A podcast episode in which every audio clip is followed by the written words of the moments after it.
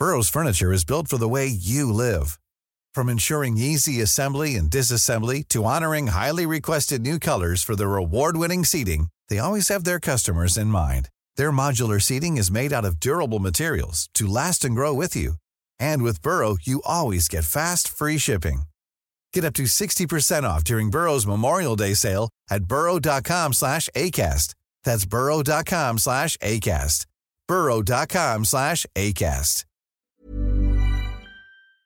Heraldo Radio, la H que sí suena y ahora también se escucha. Inicia las noticias de la tarde con Jesús Martín Mendoza en Heraldo Radio.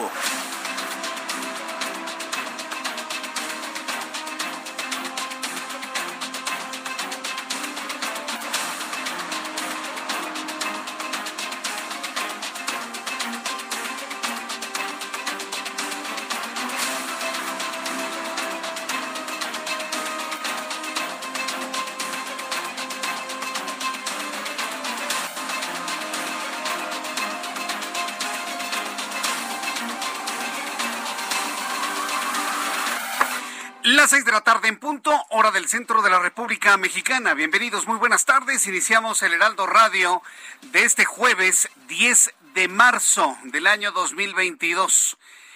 Me da mucho gusto saludarle. Yo soy Jesús Martín Mendoza con toda la información importante de este día. Y vaya que sea asuntos que se han generado en las últimas horas. Así que como le digo siempre, todos los días a esta hora de la tarde, en toda la República Mexicana y en los Estados Unidos, súbale el volumen a su radio que le tengo la información más importante hasta este momento. En primer lugar, le informo que, bueno, pues ¿quién puede hablar en este momento de que están bajando los índices de violencia en México? ¿Quién podría asegurarlo? Hace, unas, hace unos minutos fue asesinado a tiros el alcalde de Aguililla, César Arturo Valencia Caballero, en Michoacán. El gobernador de esa entidad, Alfredo Ramírez Bedoya, confirmó y condenó el asesinato e informó que ya ordenó una investigación para dar con los responsables. Pues sí, pues lo de siempre, lo de cajón, hasta parece que está escrito en un guion, pues obvio, es obvio que van a empezar una investigación para averiguar quién, pues ya nos podemos imaginar, ¿no? El municipio de Aguililla, en Michoacán, que estuvo en el centro de la noticia durante tantas semanas, su presidente municipal, entrevistado prácticamente por todos los medios de comunicación, está muerto, lo acaban de matar. Sí, ¿Quién puede decir que la delincuencia va a la baja en este país? Pero en fin, ahí está el dato, yo ahí se lo consigno. Eh, voy a entrar en comunicación con Charbel Luce un poco más adelante para que nos dé detalles de lo ocurrido y estoy al pendiente de las de más reacciones que vayan un poquito más allá de decir que van a hacer lo que tienen que hacer, ¿no? En este caso el gobernador tiene que hacer lo que tiene que hacer.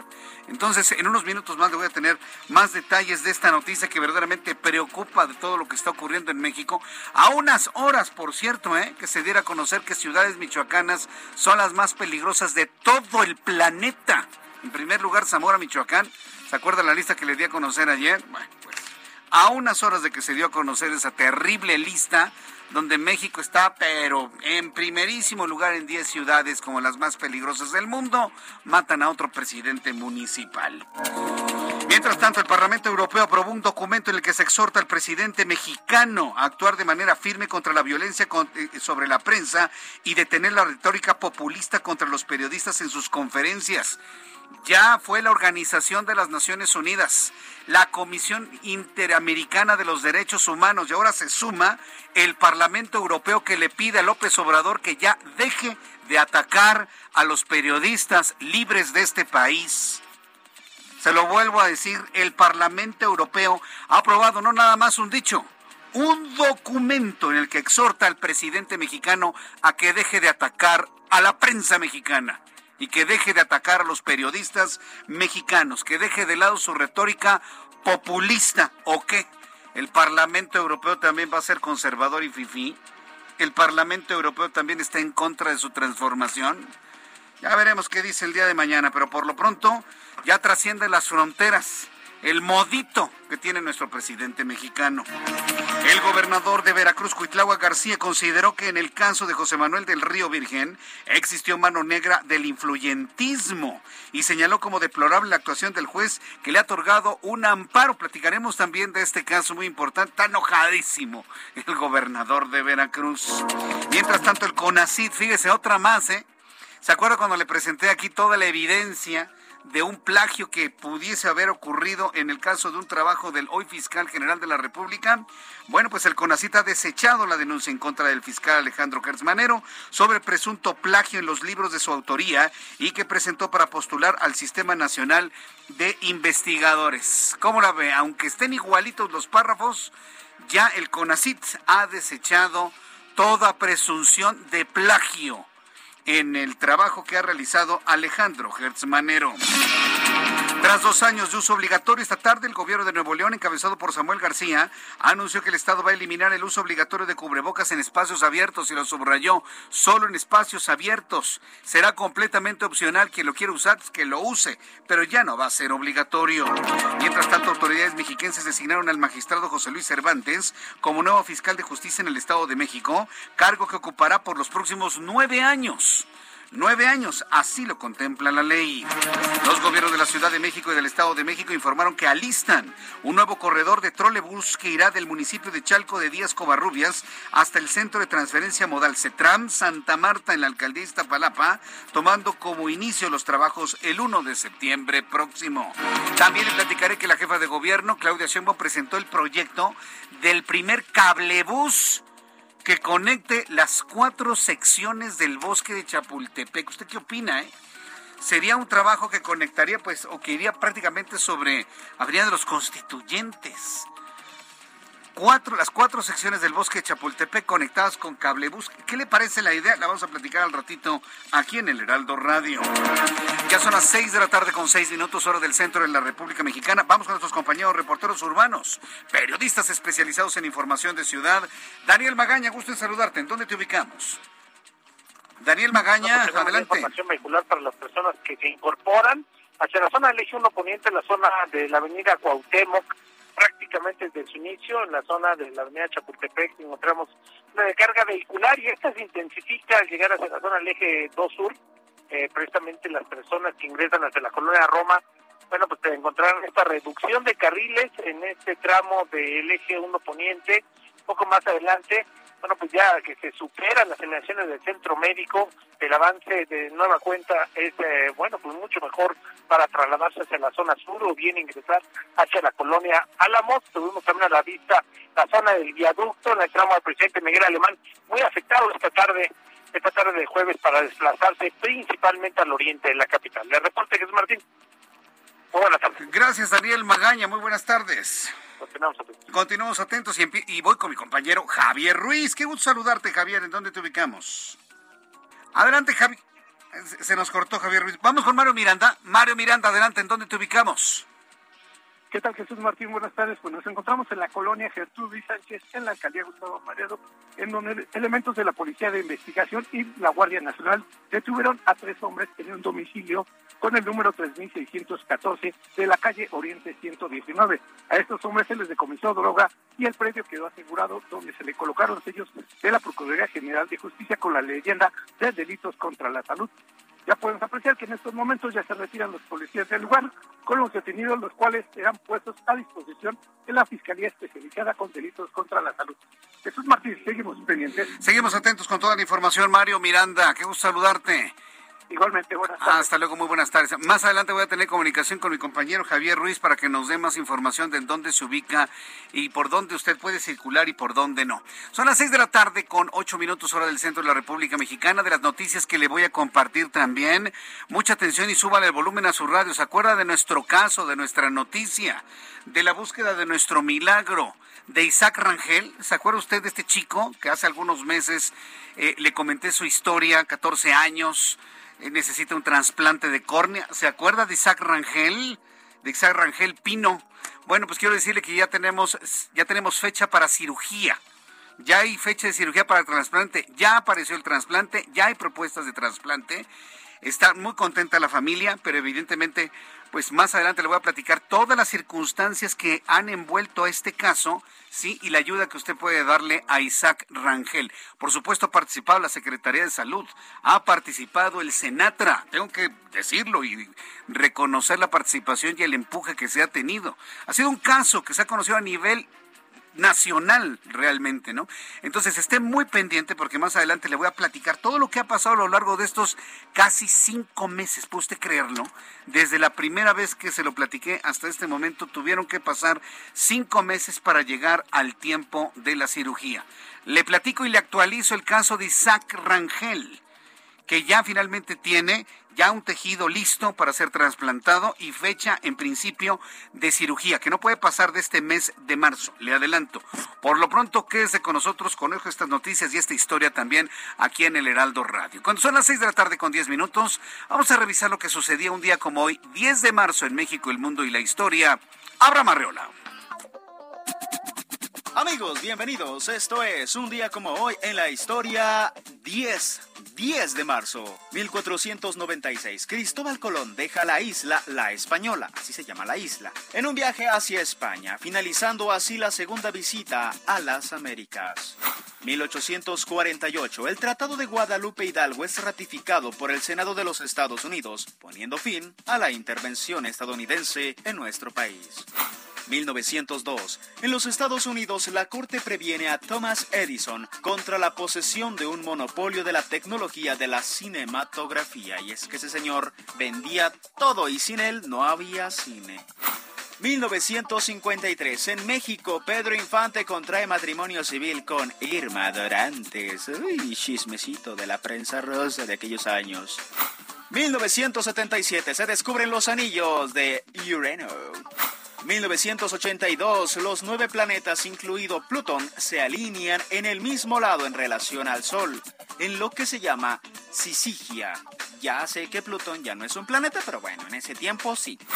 1986 es el avistamiento del cometa Halley que solo pasa cada 75 años. Si bien me va, lo voy a ver a los 71. Ojalá lleguemos.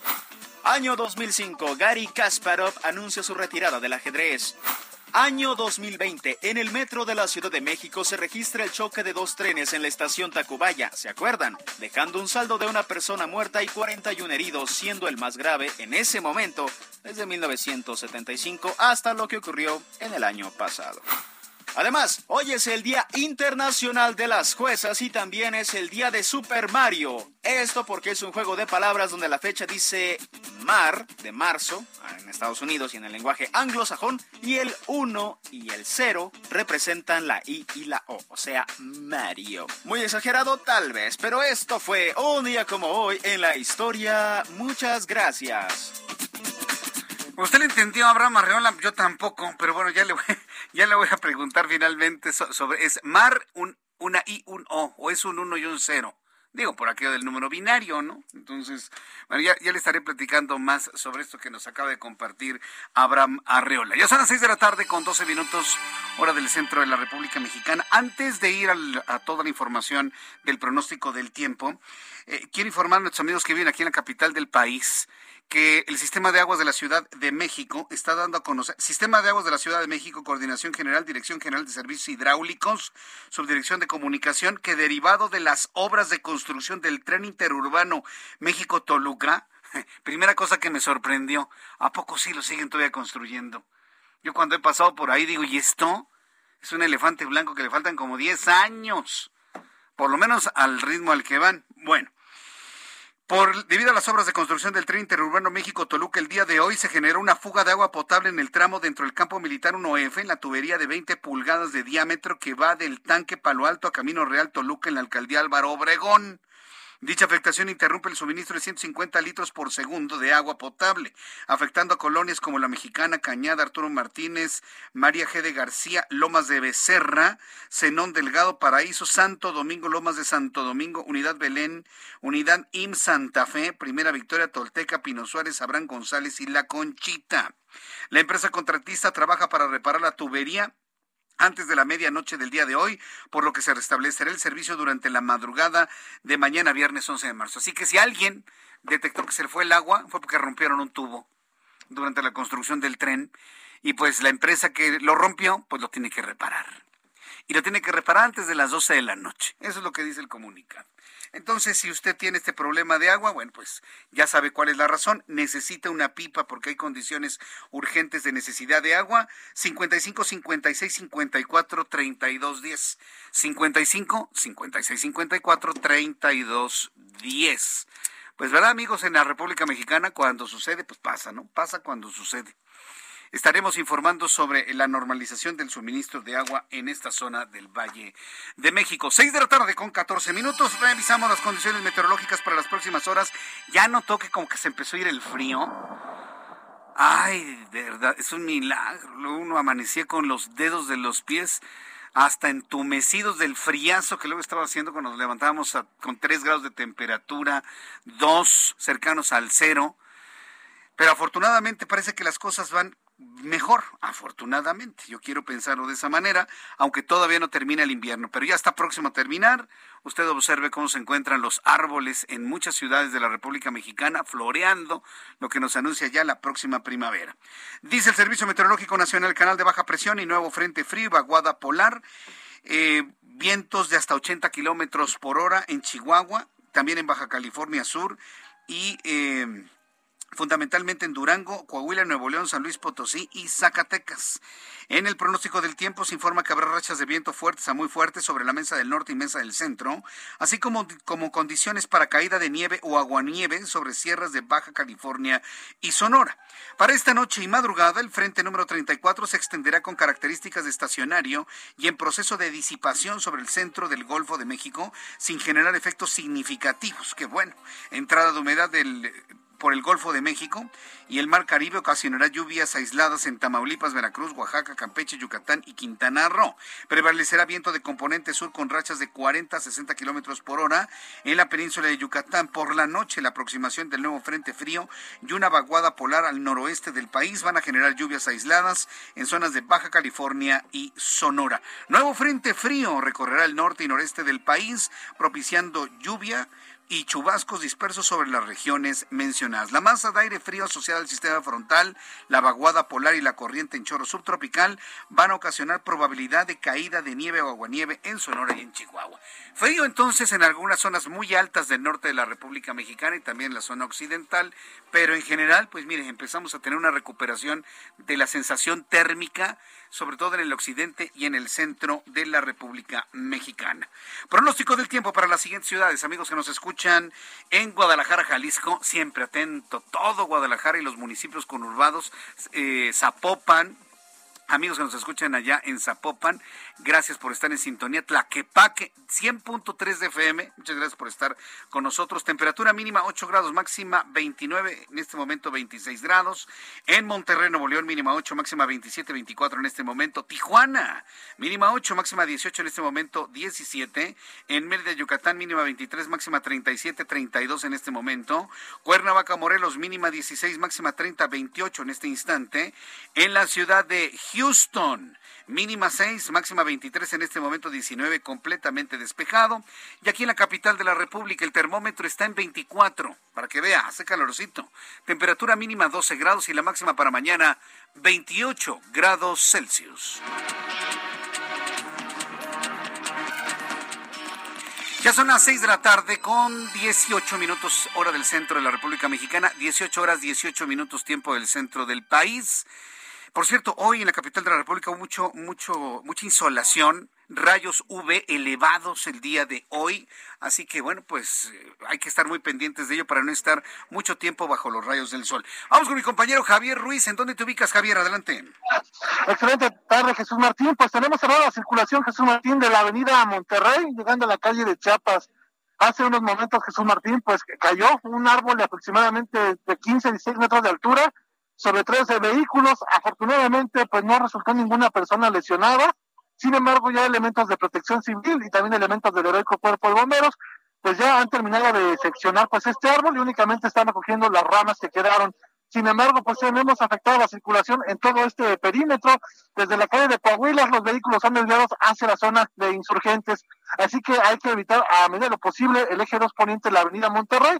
Será en breve de 10 a 15 minutos, prácticamente ya están terminando de, limpiar pues, los elementos del Heroico Cuerpo de Bomberos y también el personal de gobierno que ha llegado a este punto y se reabrirá la circulación. Sin embargo, no está de más utilizar la Avenida de los Insurgentes para quien desea llegar hacia la avenida, hacia la, zona de la Avenida Álvaro Obregón o bien para continuar hacia la zona del Paseo de la Reforma. De momento, Jesús Martín, el reporte que tenemos. A ver, explícame, ¿el árbol estaba sobre la calle de Monterrey o sobre Chiapas o en la mera esquina?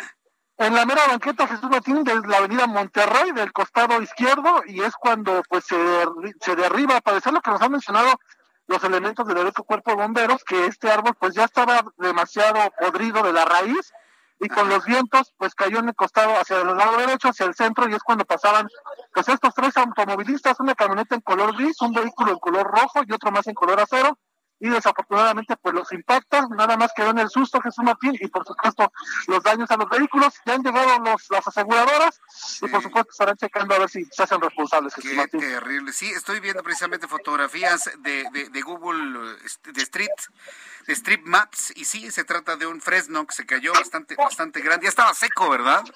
Sí, de la raíz Jesús Martín, incluso está hasta levantada la, la banqueta eh, de que pues ya estaba seco, ya lo han seccionado ya los elementos del cuerpo Sin embargo, también mencioné Jesús Martín que muchos de estos árboles pues se encuentran en estas condiciones aquí en la zona de la Avenida Monterrey, incluso muchos de ellos también pues no han sido podados.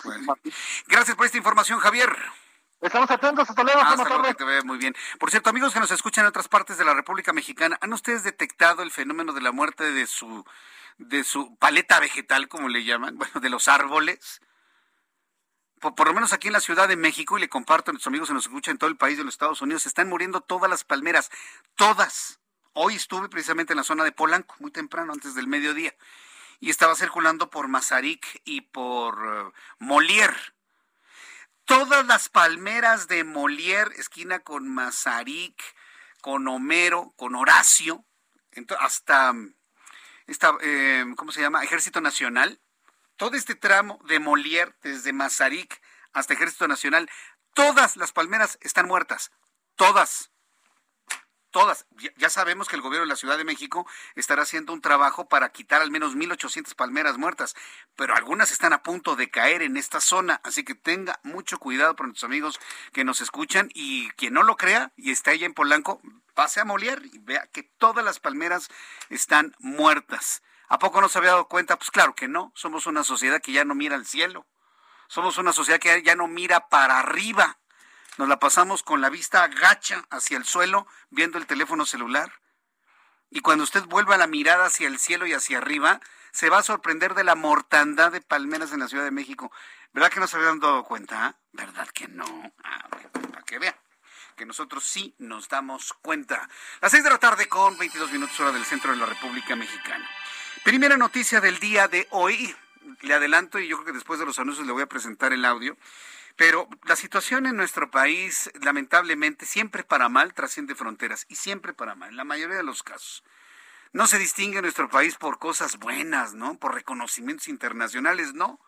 Hoy el, no México, ¿eh? No nosotros, no los ciudadanos, sino nuestro administrador, todo lo que es la administración que hemos contratado desde 2018, tuvo un regaño el Parlamento Europeo que yo hasta siento feo, la verdad. ¿eh? La verdad. Porque pues no se trata de, que nos estén regañando a nivel internacional, porque es un regaño, es una llamada de atención lo que hoy sucedió. Legisladores europeos aprobaron este jueves un documento, ni siquiera un exhorto, ¿eh? Es un exhorto con documento, está por escrito, queda para la historia un documento donde solicitan al gobierno de México, al gobierno de México, actuar de manera firme y contundente contra los ataques violentos a la prensa y a los defensores de los derechos humanos y detener la retórica desde el gobierno, una retórica populista contra la prensa desde sus conferencias matutinas del presidente mexicano. Todos los días dice lo mismo, todos los días ataca a los mismos. ¿Sí? Yo por eso no la veo. Me entero cuando ya reviso qué, es, qué fue lo que se dijo, ya más tarde. Digo, no puede ser. No encontramos prácticamente nada nunca atendible para poder compartir con ustedes. Nunca. Y ahora ya el Parlamento Europeo, sabedor de esta situación y sobre todo en el, la trascendencia de este tipo de violencia verbal, pues ha hecho ese exhorto. El, Parlamento Europeo aprobó este documento a un día de los señalamientos de ciudades mexicanas calificadas como las más violentas y por considerar a México como el país más violento para ejercer el periodismo. Después de los anuncios, le voy a presentar el audio del Parlamento Europeo.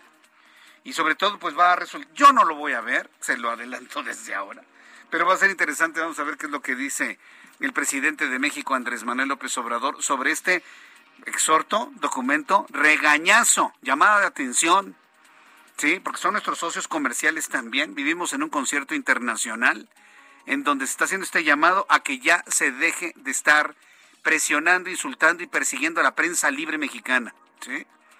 Entonces, después de los anuncios le tengo más detalles de esto y le invito para que me escriba a través de mi cuenta de Twitter, arroba Jesús Martín MX, y a través de YouTube, en el canal Jesús Martín MX. Envíame un mensaje a través de esta plataforma para que conversemos juntos. Arroba Jesús Martín MX en Twitter y en YouTube.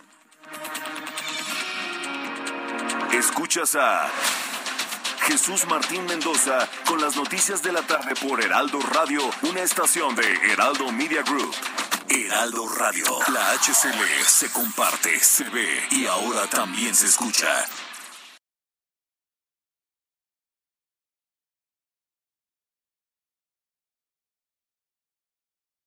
Heraldo Radio. La HCL se comparte, se ve y ahora también se escucha.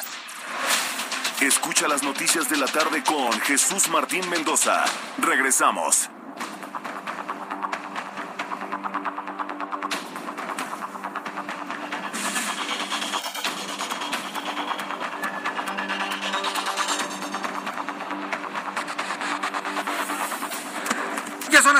Tarde con 30 minutos, 6 de la tarde con 30, hora del centro de la República Mexicana. Continuamos con toda la información aquí en el Heraldo Radio. Estoy recibiendo sus comentarios y opiniones a través de Twitter, arroba Jesús Martín MX, a través de YouTube, en el canal Jesús Martín MX, sobre este exhorto documento que está enviando el Parlamento Europeo al presidente mexicano Andrés Manuel López Obrador.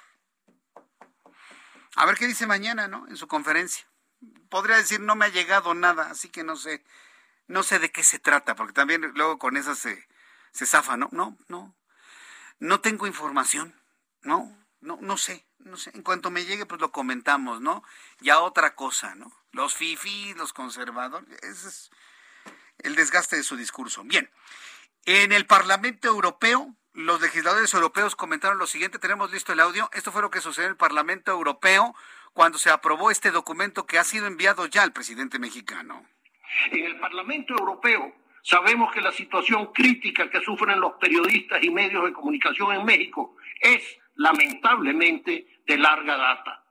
Pero hoy contemplamos perplejos cómo a partir del cambio de gobierno, hace tres años, los asesinatos a estos profesionales se han triplicado. Es inexplicable frente a esta trágica situación la retórica presidencial contra los periodistas y los medios de comunicación. Solo desde principios de 2022, seis periodistas han sido brutalmente asesinados, marcando uno de los peores periodos para la prensa mexicana en los últimos tiempos. A los demócratas no nos gusta que el presidente de un país señale a, periodistas en sus frecuentes alocuciones en público y menos aún si se da la fatídica coincidencia que se convierten en víctimas de violencia. Por ya siendo hora de que pedimos, pidamos a México que haga lo propio y que eh, investigue los crímenes, eh, que refuerce los mecanismos de protección de estas personas eh, y que no estigmatice a los periodistas y les deje hacer su ten. Son un socio importante de la Unión Europea, pero oh, no cerraremos los ojos ante las violaciones de derechos humanos o de libertades. Muchísimas gracias. El periodismo tiene un carácter allí especial porque mientras mientras tenemos víctimas, como digo, en toda, en toda la geografía mexicana y en algunos estados ya el crimen organizado, aliado en gran parte a los poderes públicos, se ha hecho con el poder efectivo y mata directamente a todo aquel que se le opone o se le molesta. Los periodistas son un caso especial porque son, son objeto de acoso directo, de señalamiento por parte de las autoridades en la capital. Y lo son directamente, y esto sí que es un caso bastante inaudito en una democracia, lo son por el presidente de la República. Es una compilación de todos los comentarios en el Parlamento Europeo. ¿De qué los va a calificar? ¿De adversarios? ¿De conservadores? ¿De fifís? Les va a decir que son intervencionistas mañana. Intervencionistas. Porque sabe que para el presidente de la República el que maten periodistas no es su culpa. Para el presidente Andrés Manuel López no es su culpa. Dice no. Eso es producto del pasado. Lo volvió a decir hoy el día de hoy. Sí, llévese las manos a la cabeza. El presidente Andrés Manuel López Obrador aseguró que los periodistas asesinados este año fueron ultimados por organizaciones criminales que heredó de sus antecesores, otra vez el pasado, y denunció una campaña mediática orquestada por sus adversarios que utilizan de forma hipócrita, dice él, estos homicidios para atacar al gobierno federal como una especie de golpe blando. O sea, no hay una palabra para los periodistas asesinados, no hay una palabra para sus familias. No, él lo ve como un ataque hacia él. ¿Quiere escucharlo? Mire, se lo voy a presentar para que quede evidencia de lo que dijo. El problema está eh, peor hoy que nunca. Está peor no, que nunca. No, no. ¿Cómo así? Eso, no, no es así. No es así. Hay una diferencia fundamental. Estos no son crímenes de Estado. ¿Cómo se sabe si los casos no son? Ah, porque tenemos este, todos los elementos. Te podemos dar información de caso por caso. Y te agrego algo. Me gustaría mucho, sería. Ah, no, claro. Es más, aquí lo hemos planteado. El jueves te invito. El jueves próximo caso por caso. Pero no solo eso, ¿eh? A diferencia de antes, en todos estos homicidios ya hay detenidos, no hay impunidad. Que son actores criminales sin complicidad de actores políticos. Sí, y tenemos todos los casos. Cero impunidad. Entonces, no somos iguales. Entonces, si tú actúas de buena fe y eres un periodista profesional, tienes que tomar en cuenta esto y tienes que eh, considerar de que estamos enfrentando no solo al crimen organizado, estamos enfrentando a una mafia de poder Y así le contestó al periodista extranjero, ¿eh? Así. No, no y no. Hago un silencio para que usted piense ante lo que estamos. ¿Eh? ¿Qué va a decir del asesinato del presidente municipal de Aguililla? Que acaba de ocurrir hace unos minutos. Va a decir que son los resabios del pasado. Mañana va a decir que son los resabios del pasado. Y esa va a ser su explicación. Vamos precisamente con este asunto. Yo, le invito a que me dé, por favor, sus comentarios de este asunto a través de nuestra cuenta de Twitter, arroba Jesús Martín MX, y a través de YouTube en el canal Jesús Martín MX. Vamos con la noticia principal del día de hoy. Entro en contacto con Charbel Lucio, nuestra corresponsal en Michoacán. Confirma la Secretaría eh, de Seguridad Pública del Estado, cuatro muertos, 32 detenidos tras jornada violenta en San Juan Nuevo. Y además, bueno, pues el primer tema, asesina al alcalde de Aguililla. Adelante, Charbel Lucio, danos más detalles de lo que se sabe hasta este momento, por favor. ¿Qué tal, Jesús Martín? Buenas tardes. Pues el reporte preliminar indica que eh, César Arturo Valencia Caballero, quien era presidente de Aguililla, pues se encontraba en el interior de su camioneta cerca de una cancha de fútbol en la cabecera municipal cuando fue agredido eh, con disparos de arma de fuego. Eh, Valencia Caballero había sostenido previamente un encuentro con autoridades estatales y federales para abordar pues las acciones que se están realizando en Aguililla para pacificar a este municipio de la Tierra Caliente y bueno luego de esta reunión el presidente municipal fue víctima de este ataque viajaba solo, se encontraba solo al momento de la agresión y bueno, lo que nos comparte el párroco de Aguililla, Gilberto Vergara, quien esto nos lo compartió desde el lugar de, la agresión, es que pues el municipio recibió al menos dos impactos en el pecho y uno más en el cuello que le arrebataron la vía. Y bueno, sobre este crimen, el gobernador Alfredo Ramírez Bedoya eh, condenó el asesinato, envió condolencias a los familiares y colegas de este presidente municipal y también anunció que ya giró instrucciones para que se investiguen eh, a fondo este suceso, que se esclarezca y que se castigue a quienes resulten eh, responsables. Y bueno, sobre el otro tema, la cifra de muertos se actualizó, son cinco muertos y 32 detenidos, eh, que dejó una jornada violenta de enfrentamientos en San Juan Nuevo, en la eh, San Juan Nuevo localidad, eh, cabecera municipal de Nuevo Parangaricutiro. Estos enfrentamientos comenzaron desde muy temprano en la presidencia municipal principalmente. Ahí se confrontaron dos grupos de civiles armados antagónicos, después pues se confrontaron incluso comuneros con estos eh, con uno de estos grupos y bueno, eh, tuvo que ingresar la Guardia Nacional, eh, el Ejército y la Fiscalía General del Estado para detener estas agresiones. Y bueno, resultado del operativo que implementaron, se dio la detención de estas 32 personas, repito, cinco más fallecieron. Y bueno, pues va a haber una permanencia de estas corporaciones de seguridad si es que la comunidad lo permite, ya que se trata de una población indígena que se dice por usos y costumbres están de acuerdo, permanecerá ahí eh, pues estas corporaciones federales. Esa es la información que Vaya, está incontenible el estado de Michoacán, Charbel, y te lo pregunto como, eh, como, como habitante de Michoacán, ¿cómo se siente el ambiente con todas estas noticias? Muertes por aquí, muertes por allá, intercambio de bala, ahora matan al presidente municipal de Aguililla, con todo y todo, ejército y guardia nacional desde hace más de 10 meses.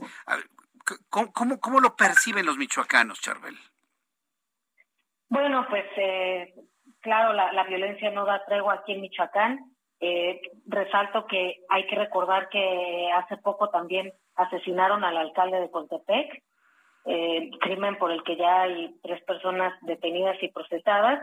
Entonces ya es el segundo pues, asesinato de un presidente municipal que se registra en Michoacán en un mes y escasos días.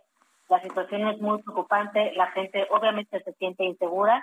En algunas coberturas que hemos estado realizando para el Heraldo, eh, pues hemos visto que la gente tiene mucho miedo de hablar, tiene mucho miedo de eh, salir ante las cámaras a, pues, a expresar lo que se está viviendo en sus comunidades, en sus municipios. Y eh, bueno, esta es la situación que estamos viendo, demasiado miedo y, y terror en la población. Bueno, pues cuídate mucho ya Michoacán, siempre Charbel. Muchas gracias por compartirnos esto y que tengas buenas tardes. Gracias, Charbel. Seguimos pendientes. Es Charbel Lucio, nuestra corresponsal en Michoacán. No sé qué decirle. Solamente cuidarse, cuidarse, porque no hay. Todo esto que estamos viviendo, no, no es culpa. No es culpa de los que están, ¿eh? Estos son resabios del pasado. Esto es culpa de Felipe Calderón que dejó una guerra contra el crimen y no se meten y no le entran al asunto. Entonces, bueno, pues vamos a ver finalmente cuáles van a ser las reacciones a todas estas noticias el día de hoy. Son las seis con 41, las seis de la tarde con 41 minutos, hora del centro de la República Mexicana. El problema no nada más está en Michoacán, ya tenemos los casos de Colima, por ejemplo, los casos en el estado de Morelos, recientemente Tamaulipas, que casualmente en, tiempo electoral resurge la violencia en Tamaulipas. Pero ¿qué tal Sonora? Eh? ¿Qué tal Sonora? Se ha encontrado que allá, por ejemplo, los integrantes del crimen organizado nos dicen, están utilizando la plataforma de TikTok para el reclutamiento de jóvenes. Gerardo Moreno es nuestro corresponsal en Sonora y nos informa. Adelante, Gerardo. Hola, ¿qué tal? Jesús Martínez, un gusto saludarte. Y como bien lo dices, eh, bandas del crimen organizado comenzaron a utilizar cuentas de la red social TikTok para reclutar a jóvenes que viven en la frontera de Sonora para sus actividades delictivas, promoviendo pues ganar dinero fácil y rápido, ofreciendo transportando drogas o armas entre México y Estados Unidos. Esto lo informó el día de hoy María Dolores del Río, la secretaria de Seguridad Pública detalló que a través de la unidad cibernética lograron detectar y cancelar un total de 91 cuentas de esta red social donde se hacía apología del delito, se ofrecían los servicios de pollero y también el propio reclutamiento para transportar drogas y armas que trabajaran como los conocidos burreros. Aclaró que solo estas 91 cuentas tenían un alcance de hasta 18 millones 685 mil personas y lo preocupante es que iban directamente dirigidos hacia los jóvenes de municipios como Nogales, Agua Prieta y San Luis Colorado, aquí en el norte de Sonora, donde les decían que solo ocupaban contar con visa de Estados Unidos y por supuesto querer ganar este dinero rápido.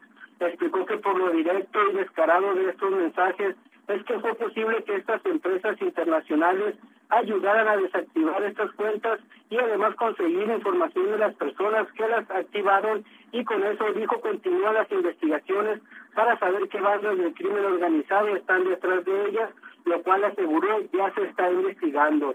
Así esta nueva modalidad de reclutamiento que ya se está aplicando aquí en Sonora a través de redes sociales.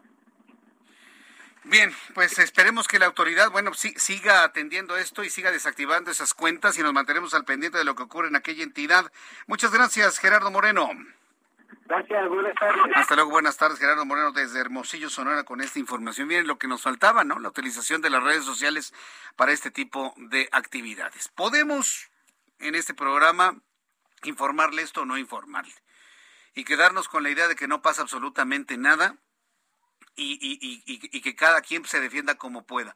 O podemos informarle con toda la idea, no por el amarillismo de la nota, y eso sí quiero decirlo, yo desde hace muchos años he sido muy eh, prudente y sobre todo muy claro en que yo no voy a utilizar este tipo de noticias del crimen organizado como un asunto de atracción de auditorio. Perdóneme, pero no. A mí no me interesa hacer amarillismo, pero sí que esté usted alerta que estemos alertas, que sepamos en dónde hay problemas para de esta manera poderlos ubicar, ¿sí? Y, poderles dar la vuelta. Y estar también muy pendientes de los hijos. Y con esto que le digo de los hijos, vamos al, al, siguiente, al siguiente tema que se ha comentado mucho en nuestro país. Podemos hablar de una guerra contra periodistas, contra políticos en México, entre bandas del crimen organizado, pero hay veces tragedias que ocurren en la intimidad de la familia. Y ahora con estos días del 8M, del 9M, se volvió a ventilar un caso que a lo mejor para algunas personas dirán, ay Jesús Martín, pues eso es del mundo del espectáculo, ¿no? Que si entrevistaron a Luis de Llano, productor, realizador, representante de artistas en este país. Todos conocemos a Luis de Llano. Yo lo he entrevistado aquí en el Heraldo de México en varias ocasiones. Vuelve a hablar de su romance con la cantante Sasha Sokol. Y ella, pues queriendo aclarar lo que para ella son mentiras o imprecisiones, vuelve a recrudecer toda una historia cuando ella tenía 14 años. Hasta ahí el asunto puede sonar como un asunto de, como un tema del espectáculo, lo propio que ocurre en el medio del espectáculo, que si eh, hay este tipo de abusos que alcanzan la parte sexual. Pero debe usted ser consciente que esta historia que reveló Sasha Sokol, que se tuvo una relación a los 14 años, con todo y sexo, por supuesto, con un hombre de 39 años. Esto, esto a los ojos de la ley es un delito. Y ese delito se llama estupro. Entonces, ¿por, qué, por qué lo, lo aterrizo de esa manera? Porque usted y yo tenemos que estar alertas de los casos de estupro que pueda haber en el ámbito familiar. Este es un delito más común de lo que usted se imagina. Y precisamente ante ello, sensibilizados por lo ocurrido con esta historia de la cantante y su representante hace ya varios años, he contactado a Alfonso Poiré Castañeda, quien es asesor de incidencia política de Save the Children México, a quien yo le agradezco estos minutos de comunicación con el auditorio del Heraldo Radio. Estimado Alfonso Poiré, bienvenido, gracias por estar con nosotros. Muy buenas tardes. ¿Qué tal, Jesús? Buenas tardes. Significado de estupro y grooming, tendríamos que pensar que son sinónimos. ¿Cuál es la diferencia de ello y de esta manera cómo podemos ayudar a los, a los menores de edad que son víctimas de este tipo de casos que suceden en México desde hace varias décadas? Alfonso. No, no, se trata de dos eh, delitos diferentes. El estupro es eh, la realización de cualquier acto de naturaleza sexual eh, sobre un menor de edad con o sin su consentimiento. O sea, por el hecho de ser menor de edad, se configura el delito de estupro y eh, se ha equiparado a la violación. El, el grooming es eh, un, eh, un delito que, digamos, a través de una campaña que desarrolló Save the Children en 2015, se estableció y consiste en que un adulto busca o contacta a un menor de edad a través de un medio de comunicación sin revelar su identidad y eh, normalmente logra que este menor de edad suba algún material, alguna fotografía, etcétera, este, de carácter eh, sexual y después el adulto revela su identidad y eh, busca un encuentro sexual o este digamos extorsiona a la, a la o a él menor de edad con este con ese material este explícito digamos actualmente es una extorsión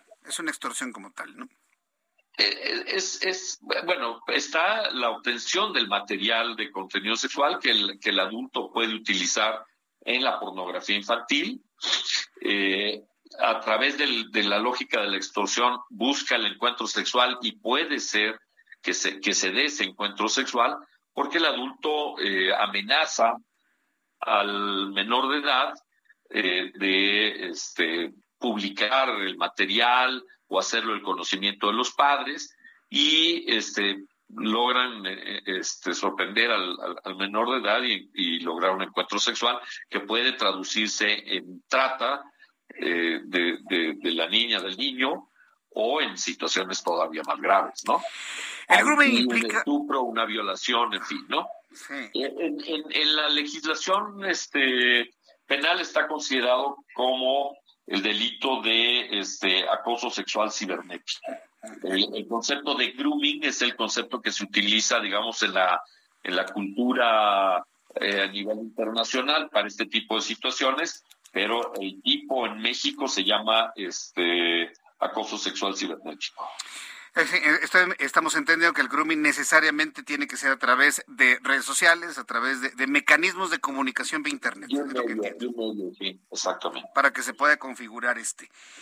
Actualmente, ¿cuál es el que prevalece más? ¿O qué, fenómenos prevalecen más? ¿El de el grooming? Yo podría entender que tal vez más por el acceso a Internet que prácticamente todos tenemos.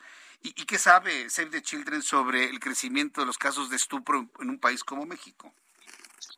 No, a, ver, sin duda, y es muy grave, es mucho más frecuente el delito de estupro.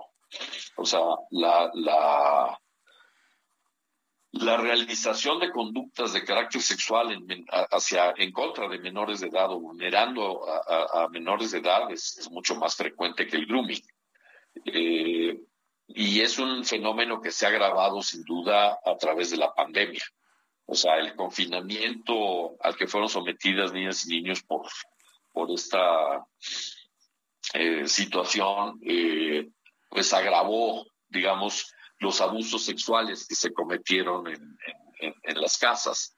Y eh, pues desgraciadamente es, es, es, un tema que tiene que ver con muchos factores y particularmente con, con el ejercicio del poder o sea, en una cultura, en una sociedad patriarcal, en una sociedad en donde se ha normalizado la violencia, en donde las niñas y niños no son reconocidos como sujetos de derechos, en donde, eh, digamos, por la vulnerabilidad que tienen las niñas y niños, este, es relativamente sencillo el abuso este, se, ha, digamos, multiplicado este fenómeno, ¿no? Y es, es absolutamente inaceptable. O sea, yo creo que eh, tenemos que transformar esa realidad porque las niñas y niños son sujetos de derechos y no pueden ser, eh, desde luego, víctimas de, abuso sexual, pero ni siquiera de, ninguna forma de maltrato, de daño psicológico o físico. Eh, Children también promovió la reforma a la Ley General de, de Derechos de las Niñas, Niños y Adolescentes para prohibir el castigo físico y psicológico. Y se logró finalmente esa, esa reforma. Eh, en el caso del castigo físico y psicológico no es tanto establecer un tipo penal, sino establecer una prohibición que, que tenga un efecto cultural, o sea, declarar legalmente que no es aceptable que de ninguna manera se pueda afectar a las niñas y niños a través de ninguna forma de castigo.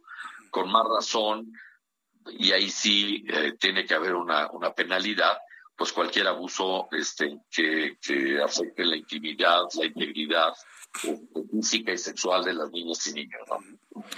Pues Alfonso Poiré Castañeda, yo quiero agradecer mucho este, este comentario. Finalmente, ¿cómo el público que conoce de esto y que quisiera conocer más eh, puede entrar en contacto con Save the Children México? ¿Cuáles son las formas de contacto, Alfonso? Sí, desde luego pueden consultar nuestra página este, de Children México. Eh, ahí hay eh, pues, una serie de teléfonos de contacto. Este, desde luego también hay eh, toda una serie de materiales. Eh, tenemos una, una, una, biblioteca, un centro de, recursos que es también internacional y ahí se pueden consultar materiales de todo tipo relacionados con la convención, con situaciones este, de vulneración de las niñas y niños, en fin, entonces eh, nosotros somos una organización internacional que busca justamente promover y defender los derechos de las niñas y niños y desde luego estamos a sus órdenes, a, las, a la orden de todas las personas que deseen conocer esta situación. Alfonso Poiré, muchísimas gracias por este tiempo. Un fuerte abrazo y gracias por participar en el Heraldo. Muy buenas tardes. Buenas tardes, Jesús, que todo vaya bien. Gracias, hasta luego. Bueno, los anuncios. Al regreso, un resumen de las noticias más importantes. También los números de COVID-19. Nuestros compañeros reporteros, mucho más aquí en el Heraldo Radio, arroba Jesús Martín MX. Escuchas a Jesús Martín Mendoza con las noticias de la tarde por Heraldo Radio, una estación de Heraldo Media Group. Heraldo Radio 98.5 FM, una estación de Heraldo Media Group, transmitiendo desde Avenida Insurgente Sur 1271, Torre Carrachi, con 100.000 watts de potencia radiada.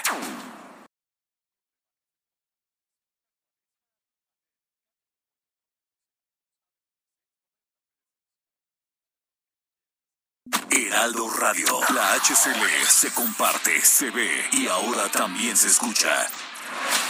Escucha las noticias de la tarde con Jesús Martín Mendoza. Regresamos.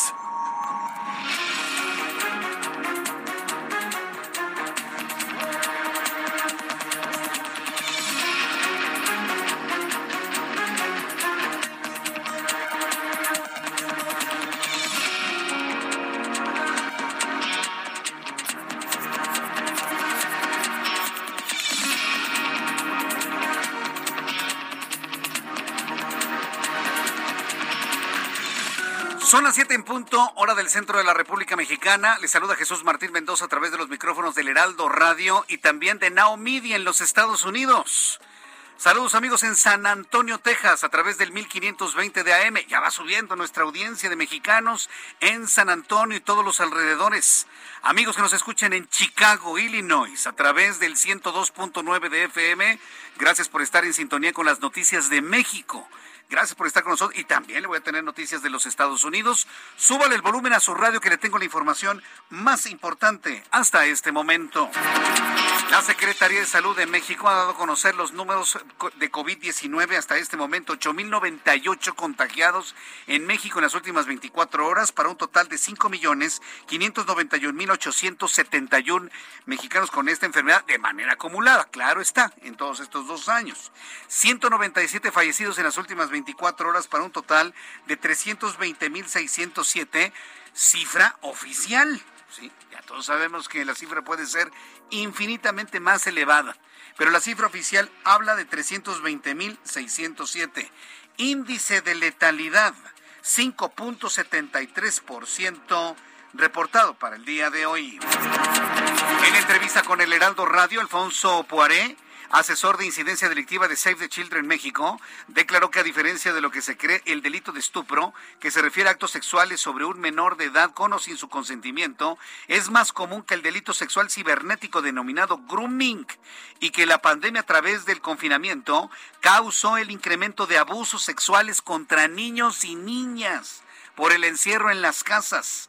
Además de que los factores como la vulnerabilidad de los niños y la normalización de la violencia en México han sido factor preponderante. Esto fue lo que nos dijo el representante de Save the Children. Sin duda, y es muy grave, es mucho más frecuente el delito de estupro. La realización de conductas de carácter sexual en, hacia, en contra de menores de edad o vulnerando a, menores de edad es, mucho más frecuente que el grooming. Y es un fenómeno que se ha agravado sin duda a través de la pandemia. O sea, el confinamiento al que fueron sometidas niñas y niños por, por esta eh, situación, eh, pues agravó, digamos, los abusos sexuales que se cometieron en, en, las casas. El Instituto Mexicano del Seguro Social se convirtió en noticia el día de hoy ya que médicos especialistas del Hospital del Centro Médico Nacional Siglo XXI lograron salvar el ojo izquierdo del señor Juan Manuel de 69 años, quien habría sido resultado por eh, que, habían, que resultó lesionado el pasado sábado en el estadio de fútbol La Corregidora. No obstante, luego de diversos estudios clínicos le realizaron una cirugía de exploración para reparar la cavidad ocular, colocar silicón en la misma y reconstruir su ojo. Y esto lo lograron los especialistas del Centro Médico Nacional Siglo XXI, del Instituto Mexicano del Seguro Social. Otro de los presuntos responsables de los hechos violentos que se registraron en el corregidora de Querétaro se entregó este jueves ante la Fiscalía General del Estado. De acuerdo con la dependencia, el sujeto acudió ante la autoridad para entregarse bajo su propia voluntad y en compañía de sus abogados. También informo que vecinos de la alcaldía Escapotzalco buscan a un hombre en situación de calle que fue captado en videos de cámaras de seguridad raptando gatos presuntamente para devorarlos. Ciudadanos de la alcaldía reportaron a las autoridades que frecuentan jardines y parques donde da caza a los gatos, los mata y bueno, pues eh, aseguran los vecinos que se los come ahí frente a todos. Es una historia extrañísima que ocurre en Azcapotzalco. Bueno, si alguien tiene más de esta historia y que lo conozca, que nos están escuchando por primera vez en este programa de noticias, que dicho sea de paso, es el que más se escucha en todo el Valle de México, diga lo que se diga, ¿eh? Nos escuchan en los camiones, en los taxis, en los centros comerciales, en los kioscos, en los lugares de trabajo donde enviamos un saludo. Para las personas que están escuchando esto en el programa de noticias más escuchado a esta hora de la tarde en todo el Valle de México, en todo Guadalajara, en todo Monterrey, mándeme sus comentarios a través de Twitter, arroba Jesús Martín MX, sobre esta historia nos ha sorprendido y hoy se la presento aquí en el Heraldo Radio. Le informo que investigadores y científicos australianos aseguran que tras un estudio que los niños que contrajeron el SARS-CoV-2 tienen una producción mínima de anticuerpos que los puedan proteger contra futuras infecciones de este virus. Los menores de edad que generaron esta defensa natural del cuerpo fue un 37% nada más y el 63% no generó anticuerpos ante COVID-19. ¿Qué significa esto? Que se pueden contagiar y enfermar de cualquier otra cepa que ande circulando. Agentes de la patrulla fronteriza de los Estados Unidos detuvieron a un hombre de origen estadounidense que cruzó la frontera con México portando 43 lagartos cornudos, nueve serpientes dentro de bolsas de plástico ocultas entre las bolsas de su chaqueta y bolsillos del pantalón. Las especies permanecerán en custodia porque algunas se identificaron como especies en peligro de extinción. ¿Qué creyó este hombre que no lo iban a ver en los rayos X cuando le ven hasta lo que no se imagina que le ven? Es increíble, pero bueno, son de las cosas que pasan, historias. El cartel Jalisco Nueva Generación y el cartel del Pacífico han incursionado en el comercio electrónico para el lavado de dinero a través de Bitcoin, con lo que han podido lavar cerca de 25 mil millones de dólares al año. Esto de acuerdo con el informe de la Junta Internacional de Fiscalización de Estupefacientes, que retoma información de los gobiernos de México y los Estados Unidos. También informo que hoy jueves Cristalina Georgieva, directora general del Fondo Monetario Internacional, advirtió que la guerra en Ucrania frena el crecimiento económico del mundo. Además, sostuvo que el contexto es de presión sobre los precios de los alimentos, degradación de la confianza de consumidores y empresas. Agregó que con este panorama, el Fondo Monetario Internacional recortará su previsión de crecimiento mundial por la guerra y dijo que por default de Rusia ya no es un evento improbable. La Embajada de Rusia en México acusó en redes sociales la difusión de imágenes falsas sobre el bombardeo a un hospital pediátrico en Ucrania. La representación rusa asegura que la las imágenes, todas las imágenes que hemos visto del hospital destrozado, de, de, todo el destrozo que se provocó con este ataque es completamente falso. Dice que es un montaje, dice que las imágenes son prefabricadas para manipular la opinión pública mundial. Pero ¿dónde lo dijo Rusia? Lo dijo en México, esa es la nota. Esa es la noticia. No lo dijo el Kremlin en un comunicado, o Vladimir Putin en una entrevista, o Lavrov en, en alguna consulta por algún periodista. No, fue la representación diplomática de Rusia en México, que debo decir que están contentísimos con México porque no se emitió ningún tipo de sanción económica contra ellos, quien ha lanzado al mundo esta advertencia, que el ataque al hospital nunca existió y que se trata de un montaje. Son noticias en resumen. Le invito para que siga con nosotros. Le saluda Jesús Martín Mendoza. Son las 7 con 9, las 19 horas con 9 minutos, hora del centro de la República Mexicana. Créame, yo en lo personal me siento muy, muy, muy orgulloso de saber que este es el programa de noticias que más se escucha en las importantes ciudades de la República Mexicana. Y así sucederá con nuestros amigos de Chicago y también de San Antonio y de las nuevas estaciones de radio que se vayan abriendo poco a poco en el territorio de los Estados Unidos y de verdad quiero agradecer infinitamente su apoyo, su confianza, su compañía y que me recibe en el lugar donde usted se encuentra. Vamos con nuestros compañeros reporteros urbanos, periodistas especializados en información de ciudad. Daniel Magaña, adelante, ¿en dónde te ubicamos?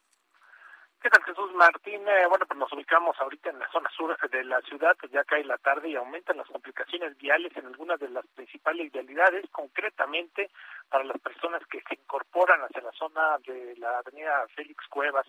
Encontramos pues carga vehicular a partir pues de las inmediaciones de la avenida Universidad. Aquí muchas personas también cruzan pues el arroyo vehicular para ingresar hacia la estación del metro, así que hay que tener cuidado en el caso de que transite en este tramo del eje 7 sur.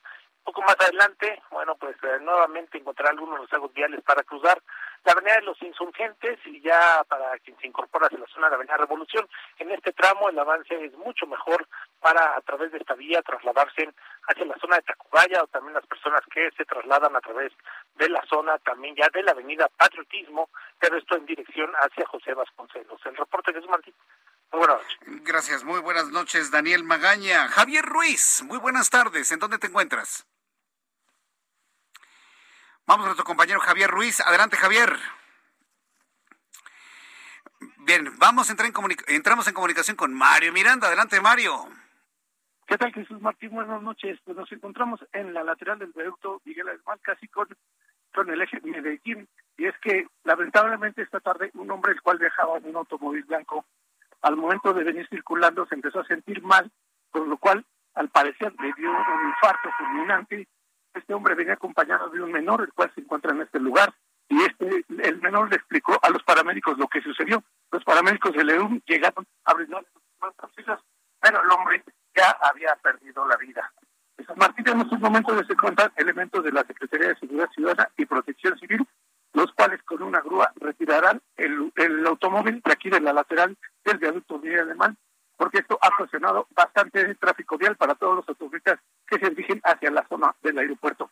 Jesús Martín, continuaremos pendientes. Eh, entiendo que esto ocurrió casi esquina con Medellín, ¿verdad? En la lateral. En la lateral. Y el niño, entiendo, el menor de edad, se trata del hijo del hombre que murió.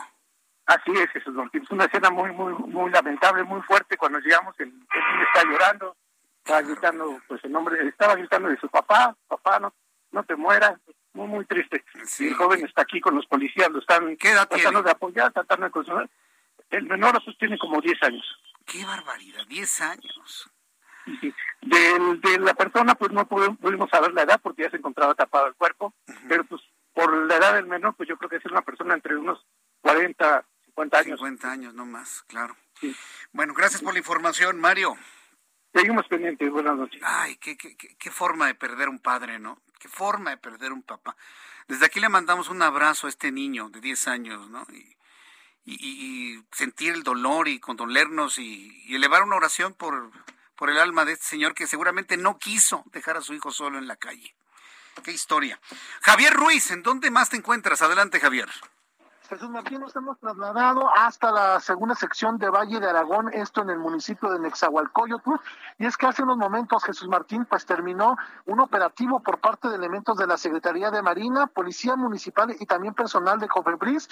Ellos ingresaron a la clínica AMET, ubicada aquí en la calle de Oaxaca, como referencia, pues a escasas dos cuadras de la avenida central Carlos Jan González, y realizaron pues clausuras de un laboratorio, Jesús Martín, de un quirófano de esta clínica, y es que en esta clínica pues tenían varias denuncias en la COFEPRIS por parte de personas que pues desafortunadamente resultaron afectadas después de tratarse de hacer cirugías pues plásticas. Y es por ello que incluso algunas personas pues desafortunadamente fallecieron dentro de este quirófano. Hasta el momento pues llegaron las autoridades federales, ya lo clausuraron, es una clínica de varias especialidades. Y es por ello que pues únicamente fue cerrado el quirófano, todavía continúan dando pues asistencia al resto de las personas que tienen alguna otra otra, cita. Sin embargo, pues a eso obedeció toda la movilización de equipos de emergencia y policíacos, principalmente de la Marina y de la Guardia Nacional que llegaron a este punto. Ya se han retirado, únicamente pues eh, quedó al resguardo por parte de las autoridades del municipio de Nexahualcoyot y mencionar que también pues el personal de esta clínica AMET pues ya no quiso dar ninguna declaración. De momento, Jesús Martín, es el reporte que tenemos. Muchas gracias por la información, Javier Ruiz. Estamos atentos, hasta luego. Ah, lo que te vaya muy bien. Son las 7.13, las 7.13. Súbale el volumen a su radio. antes de continuar con las otras noticias, rápidamente le actualizo. Estamos muy esperanzados aquí en el Heraldo Radio, yo en lo personal. Eh, ya viene la cirugía de Isaac Rangel Pino. Es un caso que a mí en lo personal me ha sorprendido mucho porque trajimos este caso, a este tema, este caso, esta historia al Heraldo Radio. Se ha convertido en un tema completamente viral en la República Mexicana. Mucha gente ha participado para poder apoyar eh, económicamente al, a Isaac Rangel a través de sus papás para tener acceso a esta cirugía para devolverle la vista. Un muchacho de 14 años que por una enfermedad de queratocono, si usted no conoce la historia, empezó a perder la vista. Entonces, nos hemos tardado, y digo nos, porque yo he estado involucrado en esto, cinco meses. ¿Usted puede creer cómo ha pasado el tiempo? Desde la primera vez que le platiqué el caso han pasado cinco meses. Y cuando le platiqué el caso, evidentemente se requería la cirugía con rapidez, pero llegó el apoyo de ustedes, de, todo el público que me escucha aquí en el Heraldo Radio, pero no llegaba el tejido, porque como es un menor de edad, se requería un tejido de menor de edad. Afortunadamente ya se tiene el tejido, tuvimos que esperar cinco meses y ahora ya todo se está preparando para una cirugía que ocurrirá seguramente el 16 de marzo. ¿Por qué le digo seguramente? Porque depende también de una serie de, estudios. Le van a hacer el trasplante de un solo ojo primero y posteriormente será el trasplante del otro. ¿Sí? Con la idea de poder salvar uno de sus ojitos, ¿sí? Y que de esta manera pueda recuperar eh, parte de su vista. No va a ser algo inmediato, no va a ser algo eh, de la noche a la mañana, sino que una vez hecho el trasplante requerirá una serie de, ejercicios, de tratamientos, de, de, condiciones, de inclusive de movimiento. Le voy a platicar una cosa. La familia vivía en un edificio de un cuarto piso. Tuvo que cambiarse a una planta baja, porque Isaac no puede subir escaleras después del trasplante. Entonces, como requisito y condición para poder aprovechar el tejido, la familia tuvo que buscar un lugar donde se tuvo que cambiar. No, no, no, ha sido, mire, sería larguísimo platicarle todo el, eh, toda la aventura, la historia. No lo quiero llamar calvario, porque finalmente su mamá y su papá han estado con todo el amor ayudando a su hijo para que Isaac recupere eh, parte de la vista que ha perdido. Entonces viene la cirugía, Viene ya el próximo 16 de marzo, va a ser la próxima semana, a más tardar el 23. Yo lo voy a mantener informado de esto, pero mira, ante la urgencia para poder recuperar lo más posible de su vista, la cirugía va a ser el próximo 16 de marzo, no tengo duda. Si hay algún cambio, evidentemente se lo voy a, a dar a conocer. Quiero agradecer infinitamente a la señora Alicia la señora Alicia, que se puso en contacto tanto con el papá, la mamá de Isaac, ¿sí? Con Miriam Pino se puso en contacto y ha ofrecido, bueno, pues todo su apoyo, agradecerle y decirle a la señora Alicia que, bueno, pues ya están prácticamente eh, a días de que sea la cirugía. Y finalmente, Quiero decirle a usted que todo evidentemente en cinco meses ha subido mucho de precio. La familia de Isaac desean pedir nuevamente su apoyo, ¿sí? lo que usted pueda en un momento dado donar. Ya está el quirófano, ya está todo listo, pero el tejido también tiene un costo. Así que si usted quiere, está en posibilidad de hacerlo, ser partícipe de un milagro que yo en lo personal, mire, en el fondo de mi corazón quisiera que se produjera ese, milagro de poderle devolver un poco de luz a Isaac, ¿sí? De manera literal. Le voy a dar un número de cuenta para que usted pueda hacer el depósito que usted pueda, ¿no? 50 pesos, 20 pesos, 100 pesos, 500 pesos, 200, lo que sea, lo que sea es bueno, para poder todos juntos empujar un milagro, que sea una historia buena. Le he presentado puras tragedias el día de hoy, puros asesinatos, puras muertes. Obremos entre todos y empujemos una historia en la que todos digamos, yo participé en ese milagro.